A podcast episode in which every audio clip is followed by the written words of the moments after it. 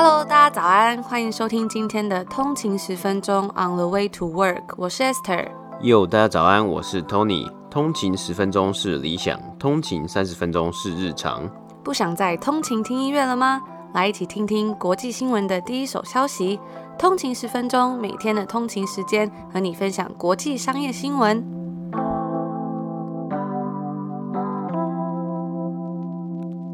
大家早安，欢迎回来通勤十分钟。今天是六月一号，星期二。大家早安，本期节目由台湾精品赞助播出。最近看到一则国内新闻，想要跟大家分享一下，就是东元电机正式加入了红海组建的 MIH 电动车开放平台，支持该平台的商用车解决方案。共同推动台湾电动车产业发展。那东元的董事长邱纯志是表示啊，电动车里面的动力系统本来就是东元的强项，只需要从工业用的动力系统转变成车用的动力系统。那这个项目啊，东元已经有很多的经验了。他们也看好电动载具的发展趋势，并持续创新。目前已经是国内知名车厂轻型电动车以及电动巴士的动力系统供应商。那早在去年啊，东元就以自主设计模组化电动车用动力系统，得到了台湾精品金质奖的最高荣誉。那说到这里啊，大家知道什么是台湾精品吗？其实到了加拿大生活之后啊，我们对于所有很多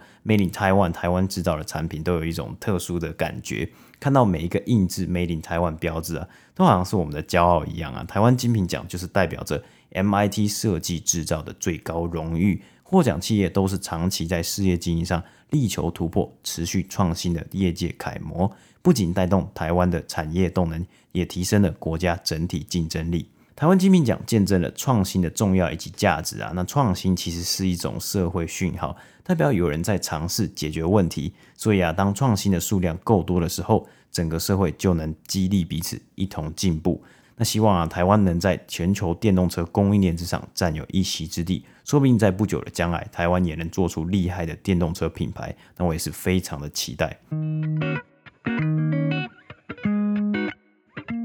那今天是六月的第一天嘛，今天也是美国的 Memorial Day，因为我们这边呢还在五月三十一号。那 Memorial Day 也就是阵亡将士纪念日，它原本是纪念呢在南北战争中阵亡的士兵。后来就扩大到纪念所有为美国牺牲的士兵。那在一九七一年的时候，联邦政府就将这个 Memorial Day 定为是国家节日，日期呢就是在每年五月的最后一个星期一。那今年的五月的最后一个星期一，刚好就是五月三十一号，就是最后一天嘛。那因为今天是 Memorial Day，美股休市，所以我们就来分享一些接下来夏天的事情跟活动。大家有兴趣的话，别忘了把日期记在行事历上面哦。首先是苹果的 Worldwide Developer Conference，它将在六月七号举行到十一号结束。接下来呢是欧洲杯，也就是欧洲足球锦标赛，即将在六月十一号开打，为期是一整个月。那欧洲杯呢，它是一项由欧洲足协成员国之间参加的最高级别的国家级足球赛事。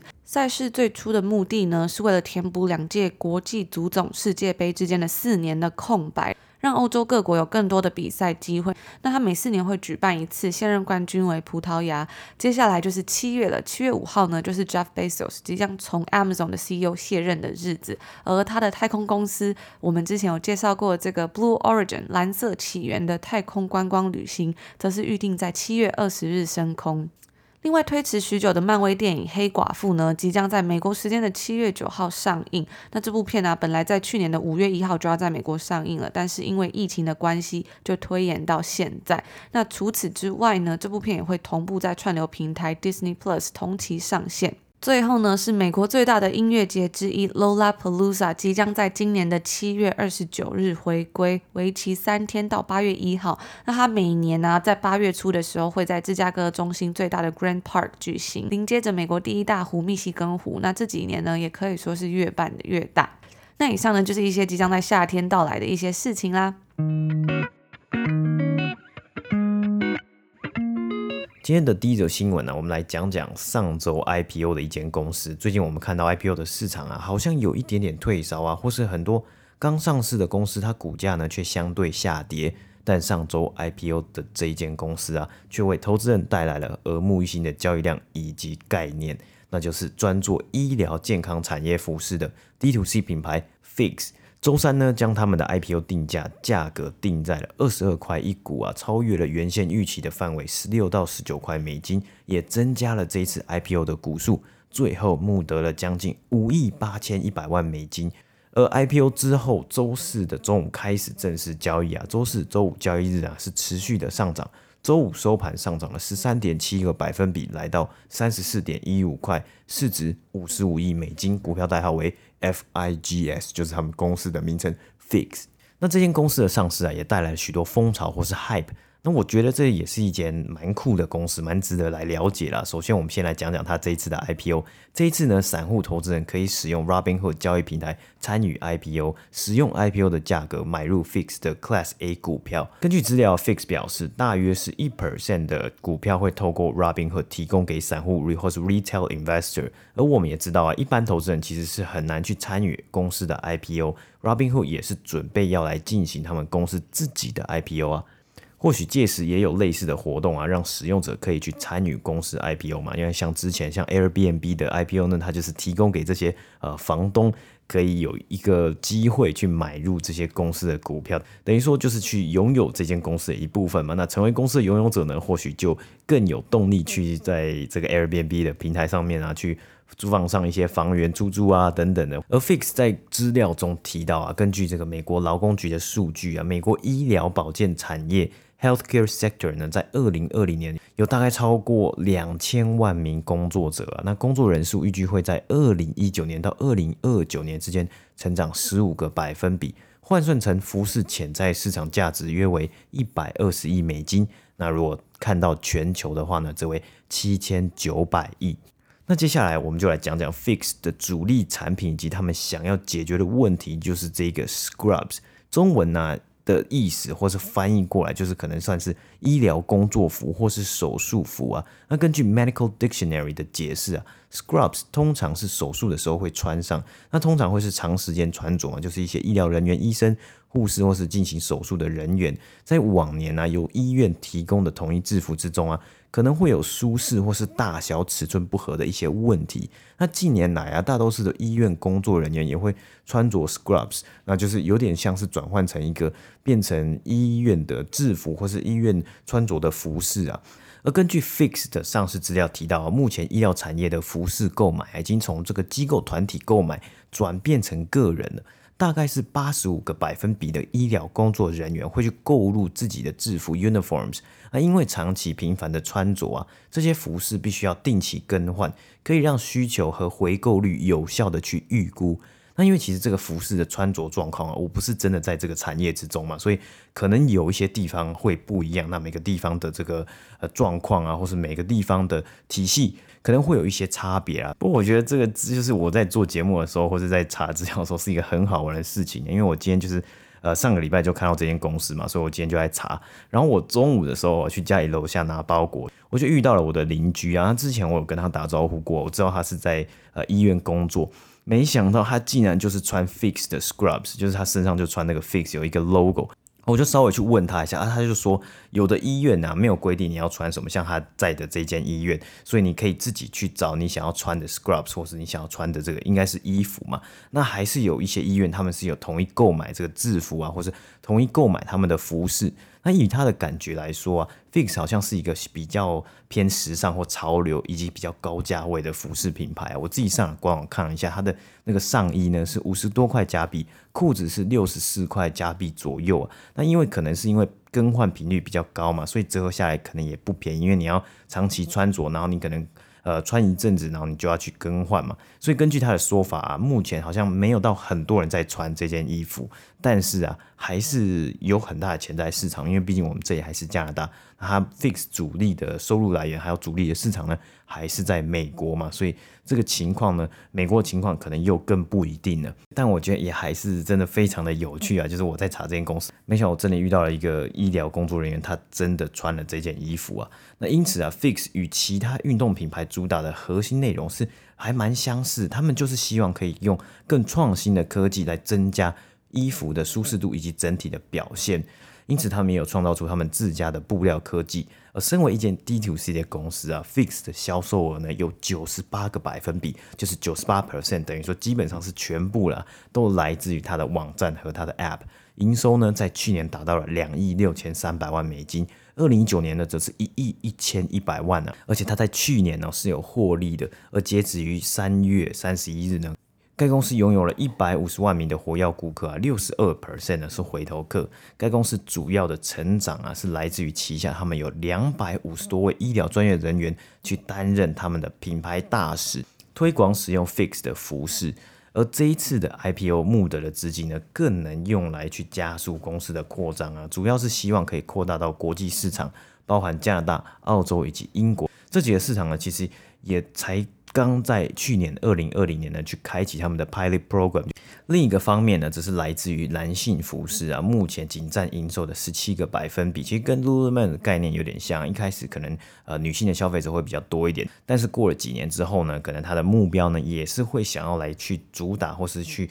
打入男性服饰的部分呢，而生活风格的产品呢，也是他们的机会啊。因为他们目前八十二 percent 的营收呢，都是来自于主要的主力款服饰，就是这个 Scrubs。除此之外啊，该公司也有机会在长远的未来加入其他专业产业的工作服饰啊，包括食品业和建筑产业。那这样子的潜在市场呢，又会累加上去，又会更大了。那除了财务资料之外呢，这一次的新闻呢，也围绕着两位共同创办人 Heather 以及 Trina，他们也是第一组女性共同创办人和共同 CEO，将公司带领上市。两位创办人呢，是在二零一三年的时候创立的这间公司 Fix。那当时啊，他们最初是在车子上贩售他们的产品啊。根据 CEO 的信中写道，两人每天早上七点以及每天晚上七点呢，会在急诊室旁边，就是准时整点呢来看到这些医疗人员来交班，并且给他们递上一杯新鲜的热咖啡，顺便呢就是干嘛，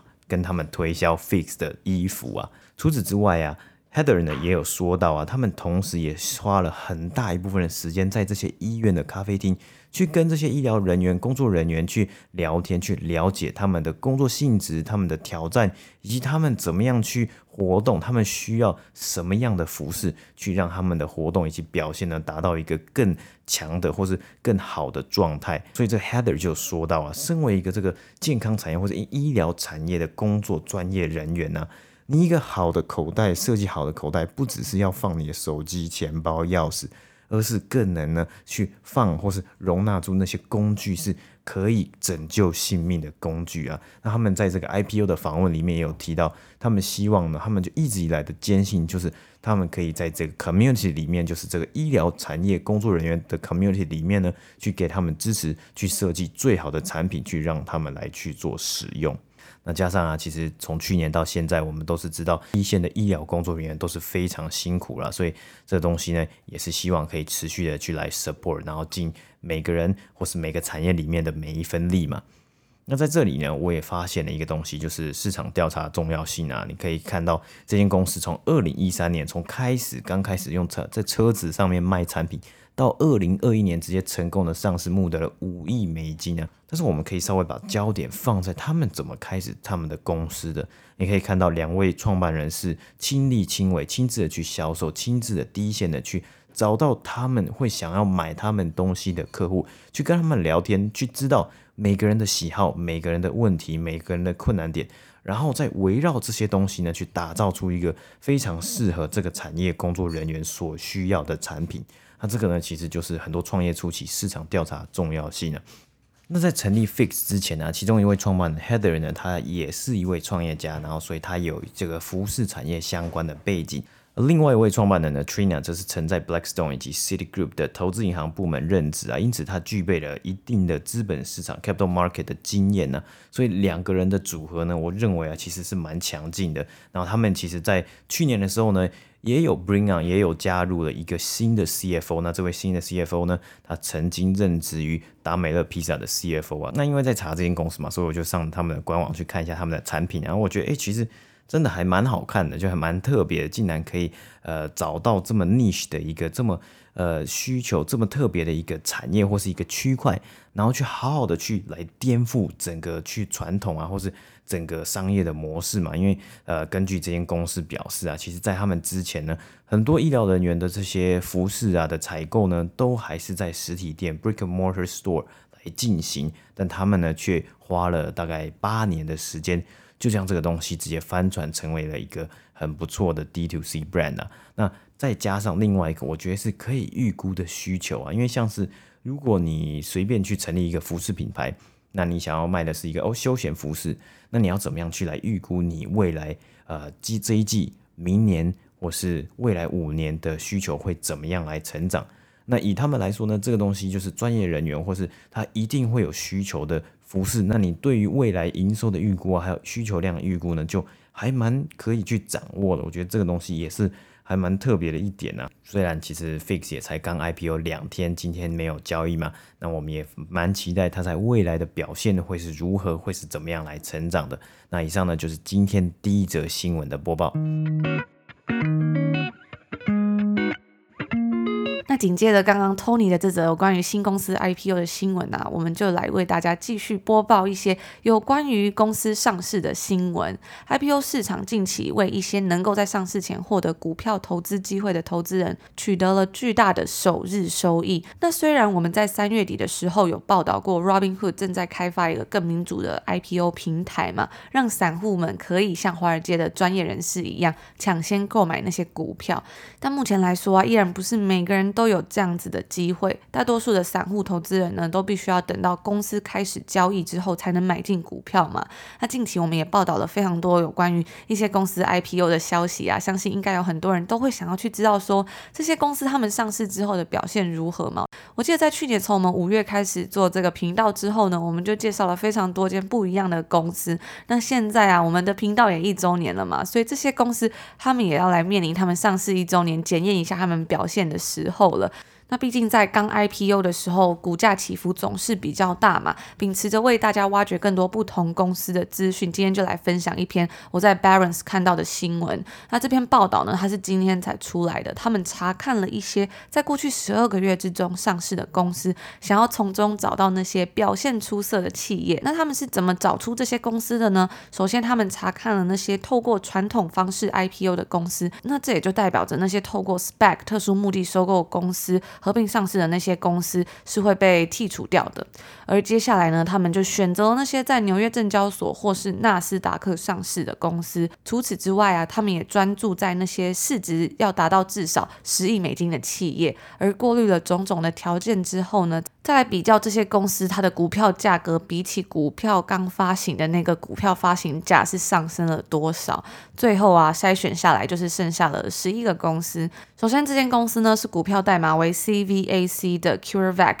这是表现最好、排名第一的 IPO。它的总回报率为五百九十六点七五 percent。这间公司它是专注于 messenger RNA，也就是 mRNA，又称为讯息核糖核酸。相信大家最近对这个字应该都不会很陌生吧？该项技术呢是几个领先的疫苗计划的基础。那这间成立于两千年、来自德国的生物科技公司，在去年八月的时候，以每股十六块美金的价格上市。在上市的当天呢，它的股价飙升了两百四十九个百分比，收盘价为五十五点九块美金。那在今年一月的时候啊，CureVac 与德国制药以及化工跨国集团拜耳达成了协议，以加快其候选疫苗的开发还有供应。该公司以 mRNA 为基础的疫苗呢，目前已经在临床试验阶段了。那自从 IPO 以来啊，它的股价几乎翻了一倍。在上周五的收盘价为一百一十一点四十八块美金。但是啊，一间公司的表现是否强劲，其实不一定会取决于它在交易第一天的成功或失败。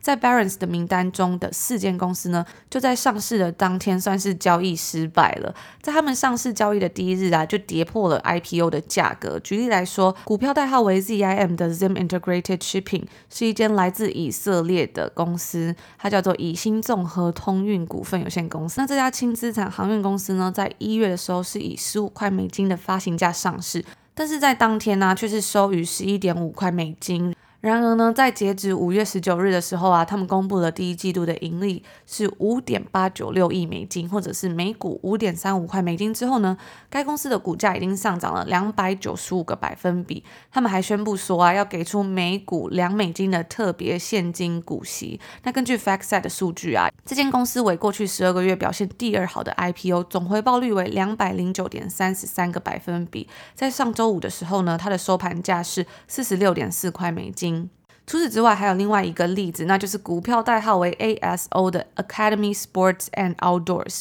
该公司于去年十月以十三块美金的发行价上市。那它的股票呢，在公开交易的第一天是收于十二点九九美金，就是差一点点。不过这间公司啊，它有个特别之处，那就是在它上市的时候，其实这间公司就已经有盈利了。那这在 IPO 市场中是罕见的。在三月份的时候呢，该公司的报告指出啊，截止一月三十日财务年的第四季，它的净收入是飙升了四百一十六个百分比，达到了九千一百五十万美金，也就是每股九十七美分。那自从 IPO 以来啊，该公司的股价是上涨了将近两倍。上周五它的收盘价来到了三十六点五三美金。根据 FactSet 的数据呢，这间公司它的排名是第三，发行价的总回报率为一百八十一个百分比。那排在这个类别之中的还有股票代号为 CRSR 的。C o r s e r Gaming 这家位于欧洲、专门为游戏玩家生产性能装备的公司，以及总部位于杜拜的 Yalla Group，它的股票代号为 YALA。那该公司开发了一个语音聊天的 App，主要是提供中东以及北非的国家。这两间公司的股票呢，皆在他们九月份 IPO 表现不佳之后，出现了强劲的反弹。另外啊，在名单中的几间公司一开始 IPO 首次亮相的时候都股价飙升，而之后股价回落。不过这些公司依然也是有在产生收益的。以股票代号为 BIGC 的 BigCommerce 这间公司为例，它提供了一个云端电商平台，提供了像是 Skullcandy、Savannah、B Company 等等的客户使用。那该公司在八月的时候啊，以二十四块的美金上市，当天的股价是飙升了两百零一个百分比，收于七十二点二七美金。但是呢，自从它 IPO 以来啊，在科技类股不断下跌的情况下，该公司的股价已经下跌将近二十五个百分比。但是啊，BigCommerce 它近期也报告了一些积极的进展，像是在二月份的时候，它的一项计划。能够帮助他的客户直接在 Walmart 的市场上面销售。那该公司呢，也报告了超出预期的第四季度业绩。根据 FactSet 的数据啊，BigCommerce 的总回报率将近来到了一百二十七个百分比。而部分的公司呢，则是自从从上市以来，他们的股价就不断的上涨。股票代号为 DFH 的 Dreamfighter Homes 这间公司，它是专门在一些高度成长的市场设计、建造以及销售房屋。在今年一月份的时候，它以十三块美金的价格上市，那在当时啊，该公司就已经有盈利了。而上市首日的股价是飙升了六十一个百分比，来到了二十点九五美金。那最近啊，我们也有报道过说，在三月份的时候，房屋价格是自二零零五年以来以最快的速度增长，这当然就会对房地产类股是有所帮助的嘛。该公司的股价自它 IPO 以来呢，已经上涨将近五十二个百分比，在上周五的收盘价是来到了三十一点七七美金。那以上呢，就是一些有关于在这一年中 IPO 的公司他们的表现。不知道通勤组有没有特别关注啊？在这一年之中 IPO 的公司里面的哪一间公司呢？也欢迎你跟我们分享哦。那以上呢，就是我们今天要跟大家分享的一些新闻啦。那今天已经是六月的第一天了嘛，真的是过得非常的快。虽然已经说过了非常多次，但有时候还是觉得说，哇，一年就要过了一半了，非常的不敢相信。不知道大家今年过得怎么样嘛？其实我们在今年年初还是去年年底的时候，也有问大家说，今年的目标是怎么样？那在现在已经将近要过了一半的时候，也是适时可以来稍微审视一下，所以今年的目标达到了什么，或者是有没有什么还没做的啊，可以继续在下半年来继续努力。嗯，我我记得我之前今年初的时候，我讲的一个目标是我希望今年可以看五十二本书嘛。那我目前呢是好像是有一点落后了，但是我 还是有排很多的书单，然后希希望我可以赶快把它消化完，因为我觉得。我自己在看，因为我今年的书单啊有很多，有一部分是英文书，然后一部分是中文书嘛。我自己在看中文书的时候，就真的看得比较快。那但是有时候我看中文书，我想要分分享给大家的书啊，我其实通常我都会翻，可能大概翻个两遍，然后再把最重点的句子啊，我觉得很重要的句子，都用那个电子书把它划线下来，然后重新 review。那在英文书的部分，就有时候读英文书好像真的会。真的比中文书读得比较慢一点，而且自己要吸收嘛，所以。今年下半年应该说下半年再加一个月嘛，因为六月还没结束，所以今年下半年加一个月，我的目标是希希望可以 catch up 我自己读书的速度啊。五十二本书的话，一个月要读几本呢？四本呢，就一个礼拜要读一本啊。但是只是有时候像，我觉得大家应该呃在看中文书就会比较快嘛，中文书可能一个一个周末你就可以看到一本啊，或者你可以一个周末一天看一本这样子嘛。但是呃有的书其实要比较消化比较久的，所以就会花比较多时间。那我自己。可能在时间管理上面，我觉得还是要再加强一点吧。那我觉得其实因为疫情在家，真的是就是比起往年吧，比起以前来说，真的是看了比较多书。虽然可能还是很难达到说一个自己设定的目标，不过我觉得跟以前比起来啊，其实，在疫情之下，真的是多了非常多时间来读书。但是因为有时候我自己看的书，其实我到最后我自己没有很喜欢，所以我就不会在这个节目上面分享给大家。像我之前有看这个 Midnight Library 嘛，我觉得我就大概看了一半吧，我觉得我就有点看不太下去了，因为觉得好像不是很喜欢这个故事内容吧。像是我之前有跟大家分享过嘛，在 Goodreads 的书评网站上，它其实这本书好像是被选为去年的某一个小说类别排行榜第一名嘛，然后我就非常的期待，因为第二名是 Anxious People，我自己还蛮喜欢的，但后来我就觉得 Midnight Library 我好像。就没有那么的喜欢。那另外啊，我最近也看了一个希腊神话的一本改编小说，叫做《Circe》嘛。昨天呢，我在 Daily 账号上面有稍微跟大家分享一下简短的小心得。那这边就稍微跟大家补充一下嘛。那这本书呢，它其实是以希腊神话为背景。然后我一开始其实就以为说这样子的书应该会有很多生硬字词，就很难看下去。但没想到后来其实还好。再加上啊，其实因为我是用电子书看嘛，然后电子书它现在有个功能就很方便，就是你只要按那个字，点开那个英文字，它就会自己帮你查询。所以我觉得看起来就是舒服方便很多。不然有时候你看一看，然后如果还要停下来再查，有时候就会打乱那个阅读的性质。那那本书的主角啊，他其实就是一个出身还蛮高贵，但是呢，却非常不受疼爱的一个算是神仙。神仙吗？就是希腊的神。然后他从一开始就娓娓道来了自己的故事啊，还有成长史。那那因为是成长史嘛，所以就可以很明显的看到他的改变。从一开始他是一个很自卑，甚至是常常会做错决定嘛。因为我们刚刚讲他是就是还蛮不受疼爱的一个人，所以他就是因为这样的心态导致他可能是比较牺牲奉献型的人格，然后常常会做出一些错误的判断或决定。但我觉得我还蛮喜欢的地方是，他即使面对到这么多事情啊，或者是因为他自己可能受过很多伤害，或是不被喜爱啊，但是后来他一次一次的挫败之后，甚至还有被流放，他都依然相信了这个世界，然后他没有放弃尝试，一次一次呢，不断的努力往前，一直勇往直前，所以我觉得还蛮感动的。然后另外啊，我觉得还有一个特别很有趣的地方，就是因为这本书它是一个希腊的神话故事改编的嘛，所以他就有提到啊，作者就说他觉得普遍的神话故事中的英雄都是以男性为主角，但是呢，像这本书的主角比较像是一个女巫的角色，之所以总是被认为是反派啊，是因为在父权体系下，这样子的力量被认为是危险的。但是这个故事它却改写了一个这样的印象，所以有些人也觉得这本书比较像是女权主义。但是我觉得我自己看起来是还好啦，就是不会觉得有一种让人有种说教啊，或是一种不舒服的感觉。所以我觉得还蛮推荐的，我自己蛮喜欢的，而且就是很像在看一个成长史啊，或是在看一个影集的感觉。那这几天呢，我也收到一个在美国工作的朋友的讯息，他就分享给我在脸书社团里面有一个叫做台湾海外 COVID-19 自救会，然后在这个社团里面啊，有一则贴文就发布。写说，聪明的人会随时找机会庆祝。From 通勤十分钟，希望因为被疫情影响而关在家里的朋友不要烦躁，去寻找生活中的小美好来制造快乐。没想到在脸书社团呢，还可以看到有通勤族的踪影，而且分享这样的讯息给大家，我自己觉得还蛮感动的吧。其实，在疫情之下，不管在世界各地，应该大家都觉得还蛮烦闷的嘛。因为之前有分享到，真的是。感觉有一点看不到尽头吧。虽然现在可能在北美这边很多人应该都打了疫苗，可是我觉得这一年下来这种心情啊，应该也是有一点点创伤的感觉。那我很开心，就是之前跟大家分享到在莫斯科实验室里面的这本书的这个内容，可以给大家一点点勇气的感觉。因为其实对我来说，我那时候看完这本书也是给了我很大的勇气嘛。在面对一个这么大的流行病的时候啊，其实我相信应该有很多人，各行各业的人，世界上各个角落的人，其实都正在经历着很多不一样的变动啊，或者很不不习惯的事情，所以我有时候也觉得真的是大家真的非常的辛苦。那我相信只要大家一起团结努力，这一切一定有一天会过去的。然后就是好好的庆祝每一个小小的时候。那我们也会找时间来直播陪大家聊聊天。希望可以给大家一些好的心情。那因为蛮多通勤族有问说，这个直播内容会不会留下来嘛？或是说，哎，上次没有跟到直播，那下一次什么时候？我们也在讨论说，下一次是什么时候？周末什么哪一个时间点可以再跟大家在线上就聊聊天啊？因为那个感觉真的还不错嘛。那我觉得随时找机会庆祝之外啊，还有一个东西，我觉得在疫情之下还不错，就是可以找机会跟朋友联络一下，checking 一下他现在的状况怎么样啊？因为现在开始，大家如果在家工作久了之后，其实可能比较少出门嘛。那其实大家都在家里，有时候我相信，